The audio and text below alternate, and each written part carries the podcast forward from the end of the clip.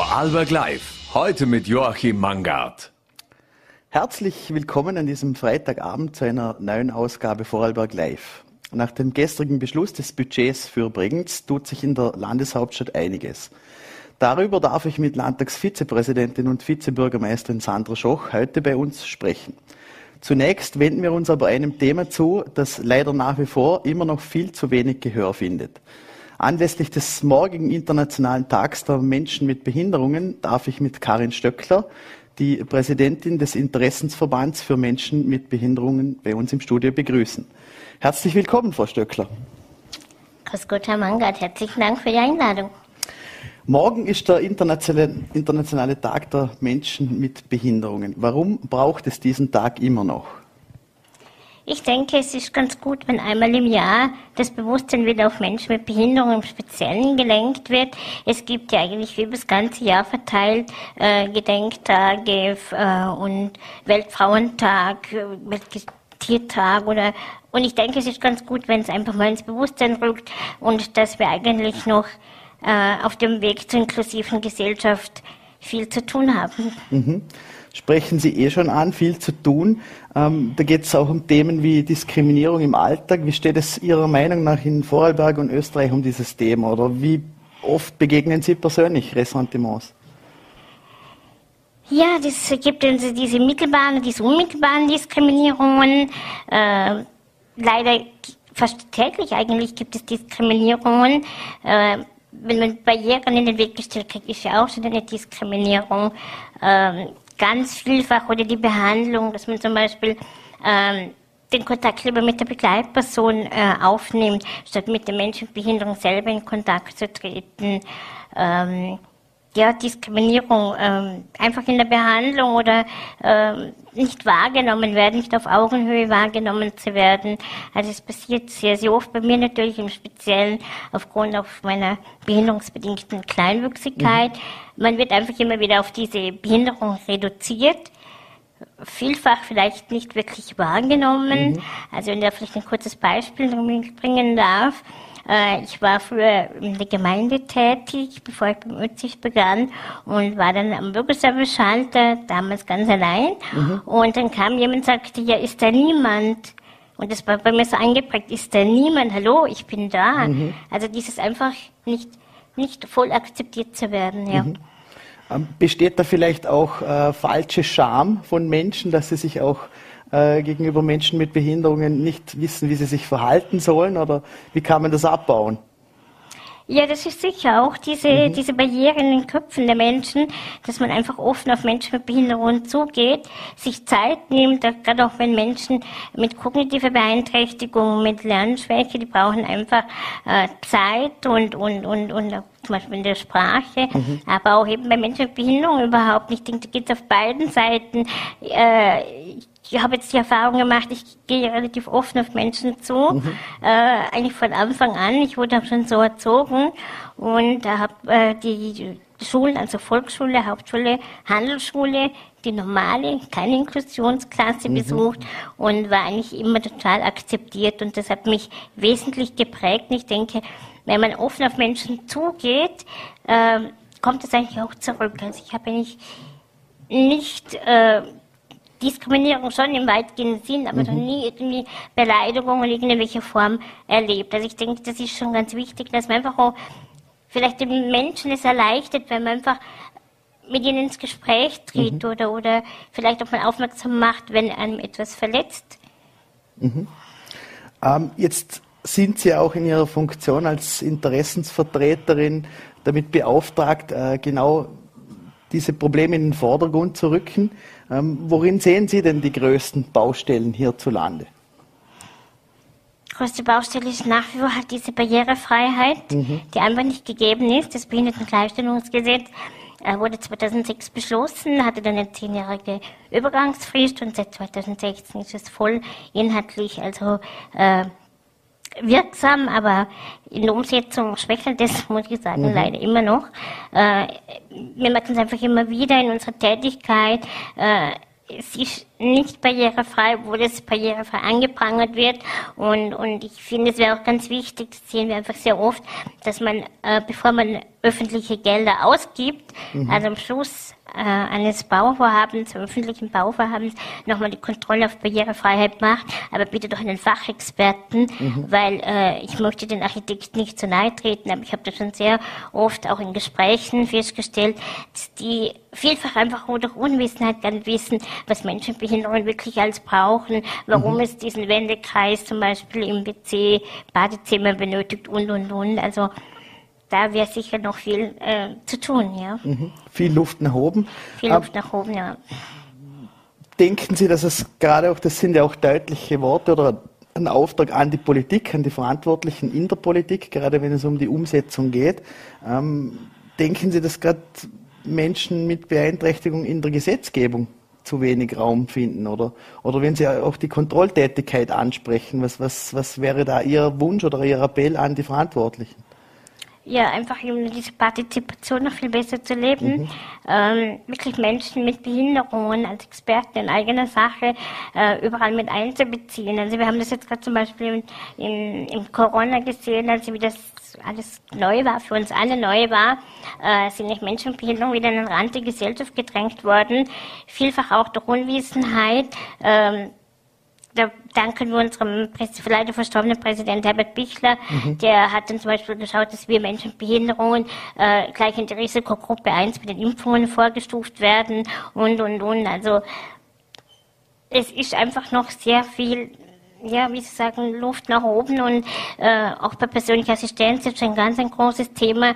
Da muss einfach Geld in die Hand genommen werden und, und, und. Also es gibt ganz viele Sachen, die noch brach liegen. In den letzten zwei Jahren merken wir einfach in der Behindertenpolitik, dass wir hinter Rückschritte statt Fortschritte gemacht haben. Mhm.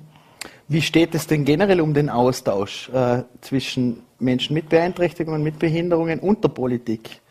Ähm, wie eng ist da der Kontakt? Wie viel Gehör finden Sie denn gerade auf Seiten von der Politik? Ja, also in Vorarlberg ist es eigentlich sehr gut, muss ich sagen. Mhm. Wir werden schon gehört, also von der Vorarlberger Landesregierung, da wurde auch dieses Inklusionsleitbild mhm. mit diesen zehn Handlungsfeldern im Oktober letzten Jahres verabschiedet.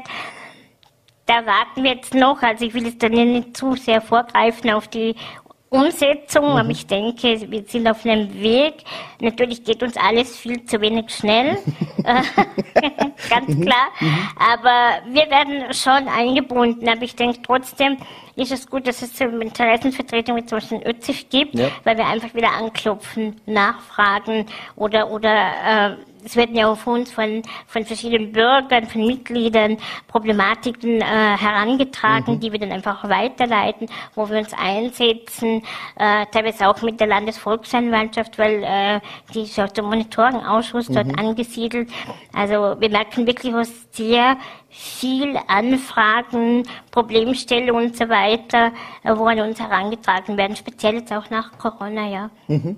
Nach Corona ist es schon nicht vorbei. Ja, leider noch nicht. Ja. Ähm, Jetzt haben Sie das Thema Inklusion auch angesprochen, ein Thema, das vor allem auch am Arbeitsplatz eine äh, sehr gewichtige Rolle einnimmt. Ähm, wie weit ist man Ihrer Meinung nach hier auch entfernt von einer gerechten Lohnung, Entlohnung? Ja, diese Problematik äh, Taschengeld statt Lohn mhm. ist, glaube immer noch im Raum, leider, leider. Da geht es ja darum, diese Sozialversicherungsab. Äh, äh, ähm, Absicherung, die ja dann auch nicht gegeben ist, wenn man nur ein Taschengeld bekommt. Mhm. Äh, es ist einfach so, es gibt in Österreich diese Ausbildungspflicht bis zum 18. Lebensjahr. Und da ist wiederum die Problematik bei Menschen mit Behinderungen, weil es ist nach der 10. Schulstufe, wie geht's weiter? Gerade äh, Kinder mit sonderpädagogischem Förderbedarf haben da mhm. ein Manko. Die müssen bei der Bildungsdirektion anfragen, ob sie noch mal weiter in die Schule gehen dürfen. Dann kann es einfach dazu kommen, dass sie eben zu, in eine Tagesstruktur kommen, Werkstätte, wo wir eben dann diese Problematik haben, äh, Taschengeld statt Lohn. Mhm. Und ich denke, es ist einfach ganz wichtig, dass man eine gute Ausbildung hat, weil dann hat man auch Chancen am Arbeitsmarkt. Also es ist eine mhm. Win-Win-Situation, wenn man gute, gute Schulbildung vorweisen kann, ja. Also da muss einfach auch noch viel mehr von der Politik gefördert werden, mhm. äh, dass wirklich so, äh, inklusive Bildung stattfinden kann. Sehen Sie auch die, die Unternehmen in, die Pflicht, in der Pflicht? Ähm, es gibt ja auch nach wie vor zahlreiche Unternehmen, die lieber die Ausgleichstaxe äh, bezahlen, anstatt dass sie äh, Menschen mit Beeinträchtigungen auch die gesetzliche Quote erfüllen. Richtig, ja. Leider ist es immer noch so. Mhm. Meine, es wird immer wieder äh, von uns, oder nicht nur von uns, überhaupt von äh, äh Behindertenorganisationen äh, propagiert, dass man Menschen mit Behinderung einstellt. Auch wir äh, vers versuchen mit unserem Projekt Support, äh, Menschen job-ready zu machen, nennen wir es. Ähm, aber es geht einfach an die Unternehmen, sie sollten einfach umdenken, äh, die Chance ergreifen, Menschen mit Behinderung einzustellen, weil es ist wirklich eine Win-Situation. Natürlich gibt manchmal die Angst, da werde ich den Menschen mit Behinderung wieder los, wenn es halt nicht klappt, kann mhm. ja passieren. Mhm. Ähm, aber ich denke, ja, da muss einfach mehr Bereitschaft stattfinden. Ich meine, wir haben schon gemerkt, jetzt aufgrund dieser Personalnotstände, die ja. es jetzt gibt, dass man eher auf Menschen mit Behinderung zurückgreift und ihnen Chancen gibt, aber dieses prozentuale Gefälle zwischen Arbeitslosigkeit von Menschen mit Behinderung und Unbehinderung ist einfach noch sehr groß. Also da appellieren wir wirklich an die, an die Unternehmer, dass sie Menschen mit Behinderung eine Chance am Arbeitsmarkt geben. Mhm. Was elementarisch für auch eine äh, Chance am Arbeitsplatz, haben Sie ja schon angesprochen, ist das Thema Ausbildung, Bildung. Ähm, wenn wir vielleicht darauf nochmal zurückkommen, ähm, inwiefern besteht gerade hier auch für Menschen mit Rollstuhl, für Blinde, für Gehörlose oder auch für Menschen mit kognitiven Beeinträchtigungen ähm, Aufholbedarf, auch in Anbetracht vielleicht, wenn man die angespannte äh, Personalsituation bei den Lehrkräften ähm, betrachtet. Schwierige Situation, ganz mhm. klar, um Unterstützungslehrer zu finden, beziehungsweise unser Wunsch, Inklusion zu leben, würde ja heißen, weg von den Sonderschulen mhm. in die Regelschule. Und da braucht es teilweise natürlich einen sehr, sehr hohen Unterstützungsbedarf. Und da braucht es Personal, da mhm. braucht es auch teilweise geschultes Personal, äh, auch in der Ausbildung einfach schon an Schulen auf Menschen mit Behinderung, Umgang mit Menschen mit Behinderung. Das ist sicher auch ganz, ganz schwierig, aber ähm, was ich mir jetzt auch vorstellen könnte, das ist meine persönliche Meinung mhm. auch, ähm, zum Beispiel zu Landeszentrum für Hörgeschädigte mhm. oder Schulheim Mäden vor Vorarlberg, äh, warum können nicht Kinder ohne Behinderung dort in die Schule gehen, weil äh, die brauchen teilweise wirklich, also wenn ich Schulheim Mäder anspreche, die brauchen wirklich einen hohen Unterstützungsbedarf mhm. teilweise und der ist da schon gegeben, was wahrscheinlich nicht in jeder Schule machbar ist, mhm. aber dieses Miteinander, weil Kinder, Kinder, die sind ganz aufgeschlossen gegenüber Menschen mit Behinderungen. Ich könnte mir das sehr, sehr gut vorstellen. Mhm. Wäre man ein Versuch wert? Absolut, ja. Wäre ein großer inklusiver Ansatz im Gesamten. Ähm, wie denken Sie vielleicht auch, wenn Sie gerade Kinder und Jugendliche ansprechen, wie hat sich das Bild von Menschen äh, mit Behinderungen in der Gesellschaft und in den letzten Jahrzehnten verändert? Vielleicht gerade auch im Hinblick auf junge Menschen. Also ich habe ja sehr viel mit jungen Menschen mhm. zu tun, weil wir bieten ja Sensibilisierungstrainings und da kommen immer wieder Schulen zu uns, machen aber diese Rollstuhl-Selbsterfahrungen und die sind ganz offen. Also oder ich merke zum Beispiel, äh, wenn wir sonst an Schulen gehen und diese Trainings machen oder ich mache auch Landhausführungen, jetzt wegen Corona mhm. war es zwei Jahre Pause, da führen wir, führe ich als Guide äh, Kinder durch das Vorarlberger Landhaus und diese Kinder sind total offen. Ich sage, mhm. Kinder gehen total offen mit Behinderung um. Äh, ich habe eine Nichte oder die, die, die sieht nicht die Behinderung in mir, die sieht die, die, die Gotha Karin in mir. Mhm. Und, und ich merke das, wie gesagt, immer wieder. Oder wenn ich dann bei diesen Führungen oder so sage, wer würde mich jetzt durch das Landhaus schieben? Ja, da ist ein großes Hallo, da müssen wir alle zehn Meter stehen bleiben und einen Rollstuhlwechsel machen. Also es ist ganz toll. Mhm. Kinder sind wirklich die meisten, also ich habe es nie anders erlebt, sehr, sehr offen mit Behinderung. Und darum habe ich wahrscheinlich auch so eine tolle Schulzeit gehabt. Mhm weil ich dieses inklusive Schulsystem wirklich gelebt habe. Ich war wirklich voll und ganz integriert. Mhm. Also man hat mich mitgenommen auf die Wienwoche. Äh, kein Problem, sie haben sich um mich gesorgt und bemüht und es ist nichts passiert. Im Gegenteil. Im Gegenteil. ähm, ich finde es ja auch ähm, gerade sehr bemerkenswert bei Ihnen, weil Sie als, als ÖZIF-Präsidentin natürlich auch äh, an die Öffentlichkeit treten und sich für die Interessen äh, von Menschen mit Behinderungen einsetzen. Ähm, wie wichtig ist Ihnen das auch äh, persönlich und, und welche Ziele haben Sie sich noch gesetzt? Äh, ja, ich denke, für mich persönlich ist es ganz wichtig. Ich war, wie ich von vorhin schon erwähnt habe, vor 25 Jahren im Gemeindedienst tätig und nebenher ehrenamtlich schon beim ÖZIF. Also mein Herz schlägt schon lange für den ÖZIF. Und äh, dann bekam ich eben 2009 die Chance, eben äh, geschäftsführende Landespräsidentin zu werden. Und äh, ich habe gedacht, genau jetzt bin ich angekommen. Das ist meines und seitdem ja, investiere ich sehr viel Zeit und, mhm. und, und es macht mir nach wie vor Spaß. Es ist sehr arbeitsintensiv, also mhm. wenn ich da ein bisschen Entlastung hätte, wäre ich sehr, sehr froh und wird sicher auch mal kommen müssen, aber ich denke, ich bin am richtigen Platz und versuche, solange ich irgendwie kann, die Lebensqualität von Menschen mit Behinderungen zu verbessern. Das äh, sieht man, äh, da möchte ich mich herzlich äh, gratulieren auch und, und weiterhin viel Erfolg wünschen, auch anlässlich des morgigen Tages für Menschen mit Behinderung. Und ich möchte mich recht herzlich für den äh, Besuch bei uns im Studio bedanken. Danke, Herr Mangert, und einen schönen Abend wünsche ich Ihnen. Dankeschön. Ihnen auch.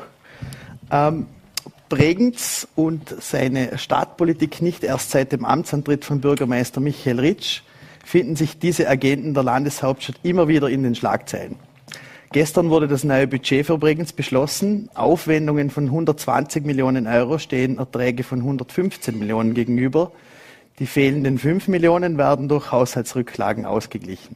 Sorgen macht der Schuldenstand, der laut Prognosen im Jahr 2027 260 Millionen Euro betragen könnte. Weit entfernt zum Beispiel auch von Zielen eines Maastricht-Abkommens. Unterflurlösung, Bauprojekte wie das Hallenbad, das freie Spiel der Kräfte oder die autofreie Innenstadt. Darüber und mehr darf ich nun mit Landtagsvizepräsidentin und Bregenzer Vizebürgermeisterin Sandra Schoch von den Grünen sprechen. Herzlich willkommen, Frau Schoch. Einen schönen guten Abend. Danke für die Einladung. Ähm, gestrig, gestriger Budgetabschluss. Ähm, wie zufrieden sind Sie mit diesem Beschluss? Ich bin sehr zufrieden. Mhm. Es ist gestern durch einen gemeinsamen Antrag mit der ÖVP gelungen, das Budget nochmal um 1,5 Millionen zu verbessern. Ich habe heute auch noch mit dem Finanzminister der Stadt telefoniert, mit dem Stadtkämmerer, mhm. und der hat mir das auch bestätigt. Er arbeitet es jetzt gerade ein. Es hat sich auch die operative Gebarung, die vor dieser Maßnahme bei plus 600.000 gestanden ist, mhm. jetzt auf 1,6 Millionen erhöht. Und die operative Gebarung, das ist das Geld, mit dem wir quasi laufende Kosten, das Personal äh, und Fremdleistungen, Energie bezahlen müssen. Und es ist eines der wichtigsten Sachen, dass wir hier nicht in eine quasi Negativsumme mhm. hineinlaufen, weil hier dürften wir das nicht mal mit Darlehen abdecken. Okay, ja. Ähm, was sind denn aktuell die größten Kostentreiber in der Landeshauptstadt? Also man muss zugeben, das größte Projekt ist sicher momentan der Hallenbadbau. Mhm. Und da sind wir auch alle überzeugt davon, hätten wir gewusst, wel, gewusst welche Krisen hier auf uns zukommen, mit Teuerung und ähm, auch der Ukraine-Energiekrise verbunden damit, ähm, dann hätten wir vielleicht diese Investition nicht mehr getätigt, hätten wir uns dafür nicht mehr entschieden.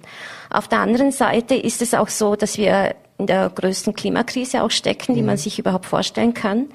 Unsere Devise ist auch hier raus aus Öl und Gas. Wir müssen unabhängig werden von Putin und Co. Und das können wir auf, auf der kommunalen Ebene. Und hier investieren wir jetzt quasi in die Unabhängigkeit der Stadt. Mhm. Wir haben neu das Heizkraftwerk Rieden gebaut. Wir nutzen das erste Mal den großen Schatz im See. Mhm. Wir haben hier die Möglichkeit, die Seewassernutzung zu nutzen für Kühlung und für Heizung. Mhm. Wir machen das das erste Mal beim Festspielhaus und auch beim Hallenbad. Aber es gibt die Möglichkeit, das in die Stadt zu ziehen und ein ganzes Quartier damit quasi neutral zu machen mhm. und zu heizen und zu kühlen. Und das nächste Projekt, das jetzt ansteht, ist auch ein sehr großes Projekt, ist ein weiteres Heizkraftwerk gemeinsam mit der VKW. Ähm, jetzt haben Sie es eh schon angesprochen, äh, dieser Antrag war gestern gemeinsam mit der ÖVP, äh, diese Aussend laut Aussendung, dass da 1,5 Millionen eingespart werden. Ähm, ist das nicht ein bisschen ein äh, Tropfen auf dem heißen Stein, wenn man angesichts dessen ähm, einem erschreckend hohen Schuldenstand entgegenblickt? Also wir hatten ja schon ein sehr intensives Arbeitsjahr hinter uns. Mhm. Auf Wunsch der Grünen haben wir eine Kooperation mit der Firma BDO. Mhm. Die hat uns ein ganzes Jahr intensiv begleitet, ein sogenannter Konsolidierungsprozess. Hier wird geschaut, wo kann man quasi ähm, einsparen, wo kann man aber auch die Einnahmen erhöhen. Wir waren diesbezüglich auch sehr erfolgreich. Wir hatten erst vor zwei Wochen wieder einen Evaluierungstermin mit dieser Firma und sie hat uns auch bestätigt, dass wir unsere Hausaufgaben gemacht haben. Jetzt ist nur das Problem, es ist quasi wieder alles aufgefressen worden durch mhm. die Teuerung. Mhm. Aber hätten wir diesen Prozess nicht gemacht, wäre die Finanzsituation der Stadt noch viel, viel schlechter. Mhm. Sie haben uns aber auch intensiv darauf hingewiesen, dass wir, wenn wir die Entwicklung so quasi fortschreiben, mit den ganzen Investitionen, aber auch durch Kosten, durch die Teuerung, die wir nicht äh, quasi beeinflussen können, dann sind wir 2026 bei einem Schuldenstand von 260 Millionen Euro. Und auch ähm, beim, bei der operativen Gebarung wären wir bereits 2025 bei minus 5 Millionen Euro. Mhm. Und das ist natürlich eine erschreckende Bilanz. Und darum war es uns wichtig, einfach nochmal über die Bücher zu gehen und auch ganz klar zu sagen, es gibt jetzt quasi kein, äh, kein Tabu mehr. Also wir müssen überall darüber sprechen, wo können wir noch Kosten einsparen, wo können wir aber auch vielleicht Einnahmen erhöhen wenn Sie es schon ansprechen, Einnahmen erhöhen. Das bedeutet dann meistens ähm, für die Bürger und Bürgerinnen in der Stadt, dass das auch in Form von Steuern, Abgaben oder auch Tariferhöhungen passiert. Ähm, wie lässt sich das denn auch angesichts der eh schon angespannten Situation für die Bevölkerung auch erklären? Also hier teile ich die Haltung der Bürgermeisterin von Dornbirn, die mhm. ja auch gesagt hat, diese Tariferhöhungen sind dringend notwendig, mhm. weil mit diesen Tariferhöhungen wird ja auch die Infrastruktur, Infrastruktur der Stadt erhalten mhm. und mit den Tariferhöhungen machen wir keine Sozialpolitik. Was wir gestern aber auch beschlossen haben, ist, dass es zukünftig für die Kinder in Bregenz für drei Euro ein gesundes, gutes Mittagessen mhm. gibt.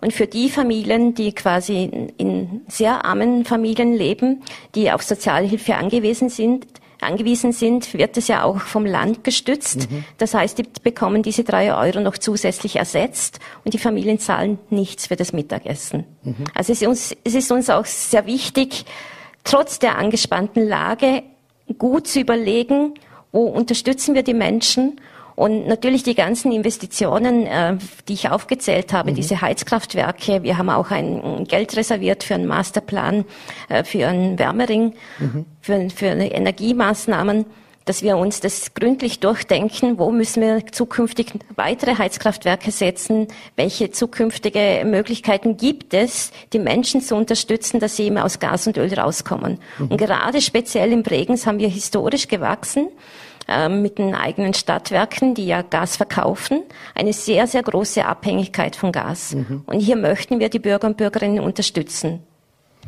Ähm, ein Projekt, das Ihnen, glaube ich, sehr am Herzen gelegen ist, auch im Hinblick auf äh, die Klimakrise, war dass die autofreie Innenstadt. Ähm, da hat Bregenz eine Vorreiterrolle eingenommen. Ähm, da haben Sie sich aber nicht nur Freunde gemacht. wie lautet denn jetzt ein bisheriges Resümee? Also ich sage ganz offen, ich bin bei den Grünen. Äh, wir haben uns von Anfang an für diese äh, Fußgängerinnenzone eingesetzt. Es ist wie in vielen anderen Städten derzeit auch ein großer Trend.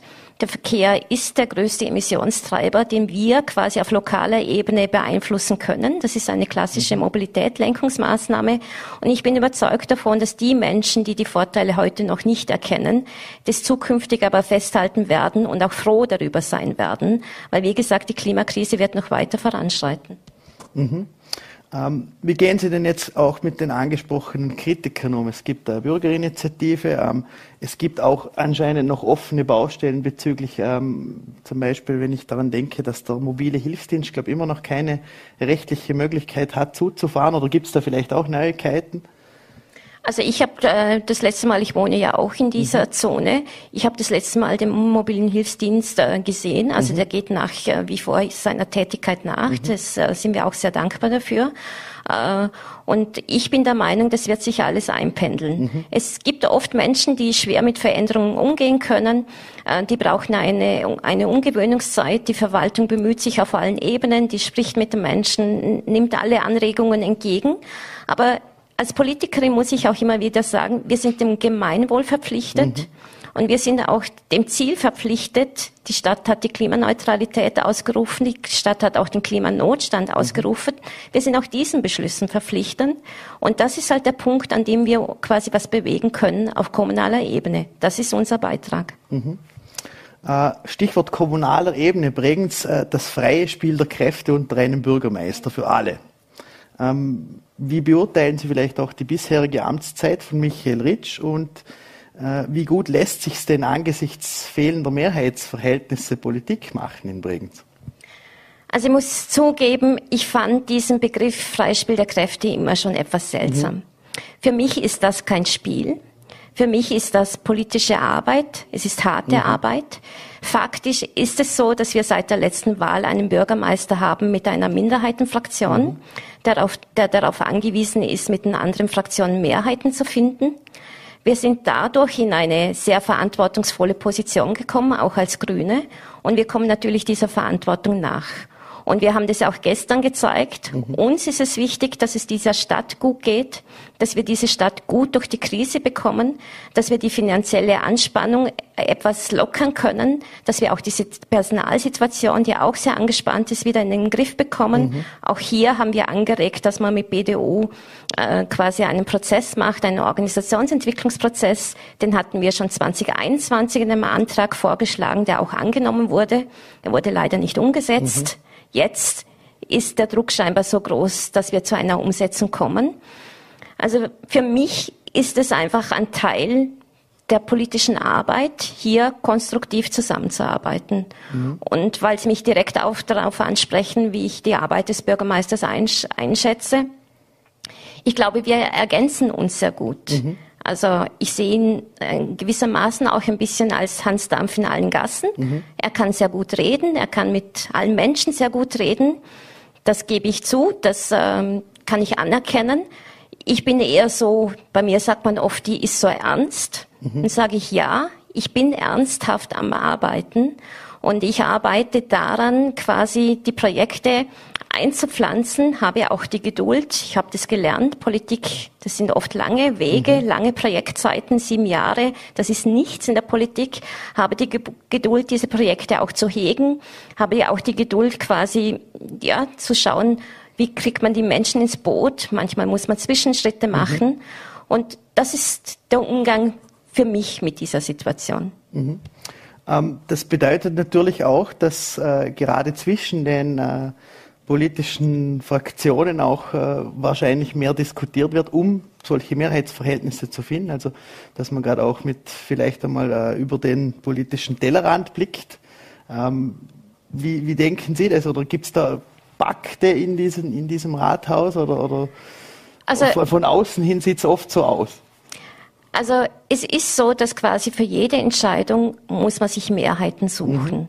Und wenn man jetzt äh, Projekte hat, wie ich zum Beispiel das Stopp-Projekt, mhm. Stopp äh, Gewalt gegen Frauen, mhm. dieses Nachbarschaftsprojekt, mhm. da muss ich halt auf den Weg gehen und muss mir Mehrheiten suchen und muss quasi die anderen Fraktionen davon überzeugen, dass dieses äh, Projekt gegen Gewalt gegen Frauen auf kommunaler Ebene ein wichtiges Netzwerk bilden kann. Mhm. Und das habe ich auch geschafft. Wir waren die erste Stadt, die das bekommen hat. Mhm. Das bedeutet natürlich, man, man muss äh, quasi konfliktfähig sein, man darf Dinge nicht persönlich nehmen. Ich habe für mich immer so den Leitspruch äh, quasi hart in der Sache, aber wertschätzend zum Menschen. Und ich habe auch gelernt, punktuell zu streiten. Also bei dem einen Punkt, da sind wir uns halt nicht einig. Aber dann gehen wir halt zu einem weiteren Punkt. Da geht es dann um äh, drei Euro Essen für, für Kinder. Mhm. Und da werden wir uns halt einig. Und äh, so versuchen wir das Beste für diese Stadt äh, zu schaffen und diese Stadt durch die Krise zu führen. Mhm.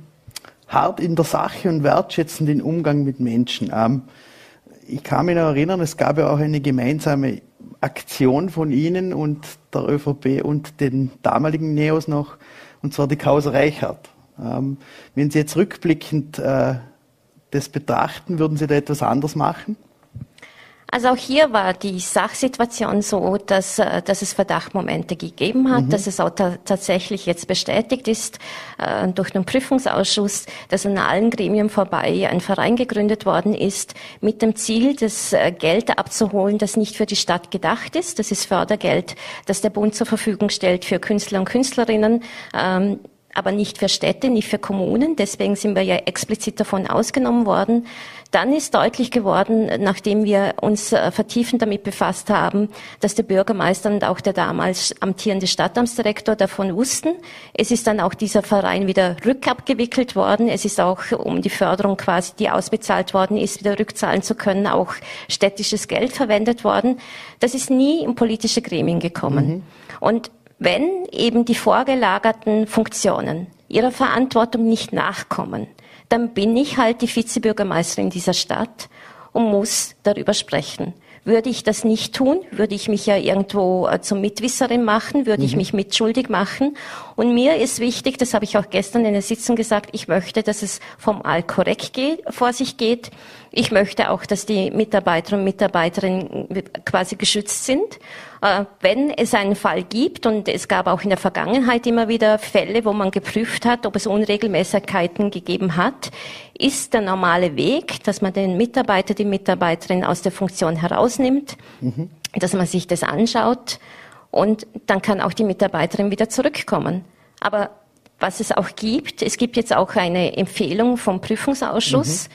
Ähm, es wurden einfach Rechnungen nicht gestellt, es wurden keine Angebote eingeholt. Es wurde einfach nicht korrekt gearbeitet mhm. in dieser Abteilung. Und das ist doch etwas, was man von einer Führungskraft erwarten kann. Ich glaube, das würden Sie hier im mhm. Haus äh, von jeder Führungskraft auch erwarten, wenn man sehr gut bezahlt wird, dass man dann auch entsprechend eine Leistung erbringt. Und da werden wir natürlich weiterhin hinschauen, ob mhm. diesen Empfehlungen jetzt auch Folge geleistet wird. Mhm. Aber dass äh, gerade auch medial und vielleicht auch dadurch, dass man da sehr viel Wellen gemacht hat, äh, die Person Judith Reichert schon äh, angeprangert wurde, würden Sie schon unterschreiben oder nicht? Nochmal, was mhm. soll ich tun, wenn weder ein Bürgermeister noch ein Stadtamtsdirektor in die Verantwortung gehen? Mhm. Ich bin die Nächste in der Linie in der Verantwortung und dann wird versucht, das alles quasi zu überdecken. Dann gibt es halt eine Möglichkeit, mhm. die wir in der Politik nutzen können, die aber auch zivile Organisationen nutzen können. Wir sorgen für Transparenz und Öffentlichkeit. Und mhm. das habe ich in diesem Fall getan. Ähm, vielleicht kommen wir nochmal zum anderen Thema, das ebenfalls hochspannend ist in Bregenz. Äh, Mobilität haben Sie auch schon angesprochen. Ähm, jetzt äh, gibt es da ein Projekt, das im wahrsten Sinne des Wortes richtungsweisend ist für die Zukunft und ich spreche jetzt da die Unterflur-Trassenführung an. Ähm, und jetzt gibt es in den betroffenen Gemeinden eine starke Tendenz, die sich für eine Unterflurlösung aussprechen, während sich äh, die Signale von ÖBB oder ihrem auch Parteikollegen und äh, Verkehrslandesrat Daniel Zadra verstärkt in Richtung oberirdischem Ausbau tendieren. Ähm, für welche Variante schlägt denn das Herz der Bregenzer Vizebürgermeisterin? Also diese Wahrnehmung hätte ich nicht. Mhm. Äh, wir sind für, für alle Varianten natürlich offen. Äh, auch hier ist es mir wichtig, da müssen zuerst mal die Fakten auf den Tisch. Mhm. Da gibt es ja jetzt auch einen Antrag auf Landtagsebene. Da muss auch die, die Regierung einfach mal äh, hinsitzen und sich das anschauen und sagen, okay, und wie wird das finanziert? wie werden jetzt vielleicht auch notwendige Grundstücke quasi ähm, fixiert mhm. und auch gesichert. Für mich im Bregenz ist klar, das freie Bodenseeufer ist der größte Schatz für die Menschen. Das mhm. wollen wir natürlich erhalten. Wir wollen auch nicht, dass äh, Güterzüge massenweise an den Fenstern der Bregenzer und Bregenzerinnen vorbeirattern. Und es ist aber auch notwendig, dass quasi das Rückgrat, das Mobilitätsrückgrat der Stadt für den Personenzugverkehr mhm. mitten in der Stadt äh, die Menschen aussteigen lässt, weil sonst nutzt es die Menschen ja nichts. Man mhm. wählt immer den kürzesten Weg. Und äh, wir werden uns das jetzt anschauen. Da ist man ja jetzt erst in den Gesprächen. Mhm.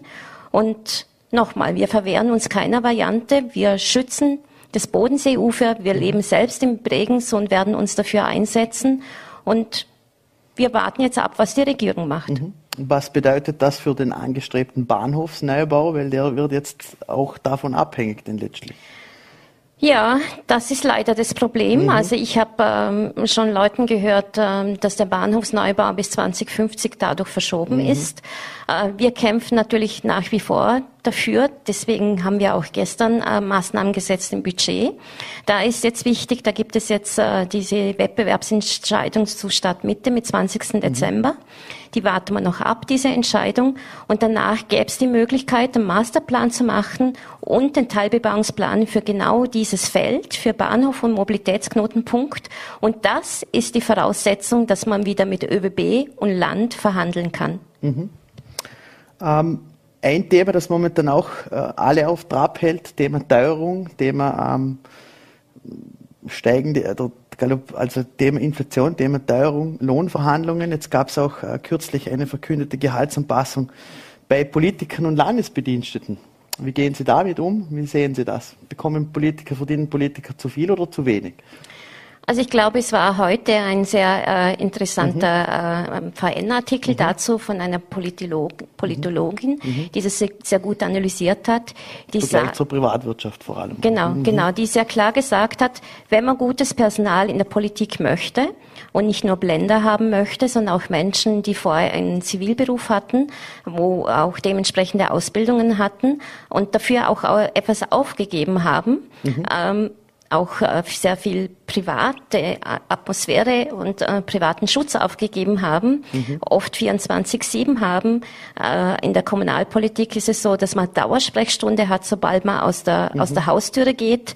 Ähm, es ist auch oft eine, eine große Belastung für die Familie und das wird in dieser Form eben abgegolten. Mhm.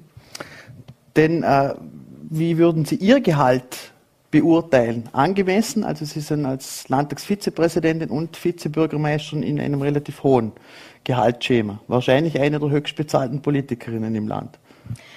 Also wenn ich mir das Gehaltsschema angeschaut habe, mhm. dann gibt es dann noch den Landeshauptmann, mhm. dann gibt es noch die Landesstatthalterin, dann gibt mhm. es noch den Präsidenten, dann gibt es noch die Clubobmänner und Frauen, die sind dann alle noch ober mir mhm. äh, in diesem Gehaltsschema. Äh, ich gebe zu, ich bin in einer privilegierten Situation, aber man muss sich auch alle fünf Jahre der Wiederwahl stellen und es mhm. kann sich sehr schnell verändern. Ähm, jetzt stand schon im Raum, und zwar von Seiten von der SPÖ und die FPÖ, dass sie eine Nulllohnrunde andenken oder fordern in der Politik. Wie würden Sie so einen Vorschlag gegenüberstellen? Also ich finde, das sind sehr populistische Vorschläge. Mhm. Da, da da komme ich wieder zum dem, mhm. was schon gesagt worden ist, wenn man gutes Personal in der Politik möchte und eben nicht nur die Blender, äh, sondern auch die, die in der Privatwirtschaft bestanden hätte, dann muss man auch zur Privatwirtschaft quasi konkurrenzfähig sein. Mhm. Ähm, vielleicht noch ein Blick in Richtung grüne Bundespolitik. Ähm, wie zufrieden sind Sie denn mit der Rolle Ihrer Partei als Juniorpartner, wenn man das so ansprechen darf? Und wie gehen Sie mit dem Vorwurf um? Und das haben, ich glaube, viele Grüne momentan zu verkraften. Äh, Sie hätten im Sinne des Machterhalts Ihre Ideale verkauft. Also ich stelle den Menschen dann immer die Frage, wie würde es ausschauen, mhm. wenn die Grünen nicht in der Regierung wäre?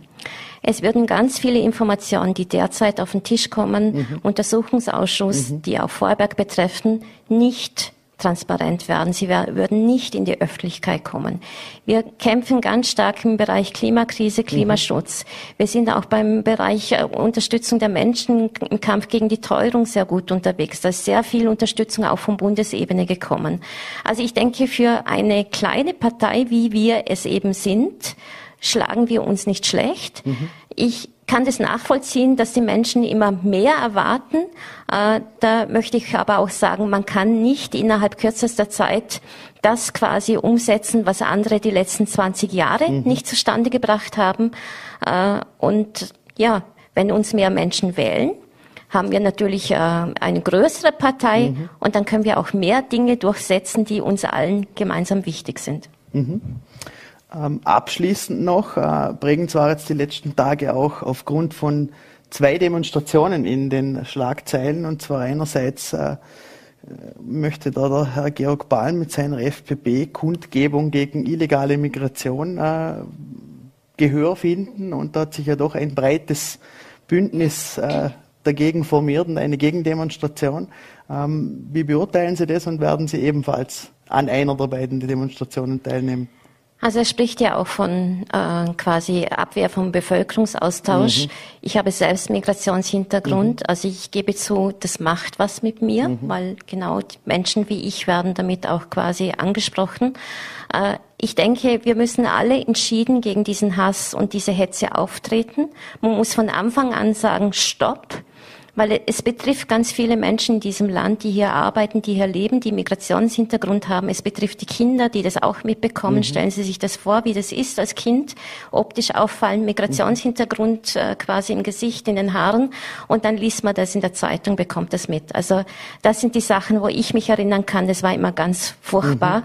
Und ich kann nur an alle Fraktionen appellieren, hier quasi nicht äh, zusätzlich noch zu schüren. Mhm. Der soziale Friede ist das Wichtigste, was wir haben. Und ich werde heute auch zur Demo gehen. Auf welche Seite? Auf welcher Seite ist wohl klar. Natürlich gegen Hass und Hetze. Mhm. Dann äh, möchte ich mich recht herzlich für den Besuch bei uns bedanken äh, und möchte äh, abschließend noch in dem Fall auch äh, dazu aufrufen, sich auf jeden Fall am demokratischen Prozess zu beteiligen. Vielen Dank. Ähm, damit sind wir am Ende unserer Sendung angelangt. Ähm, ich darf mich herzlich für Ihr Interesse bedanken und wünsche ebenfalls einen schönen, äh, besinnlichen zweiten Adventssonntag.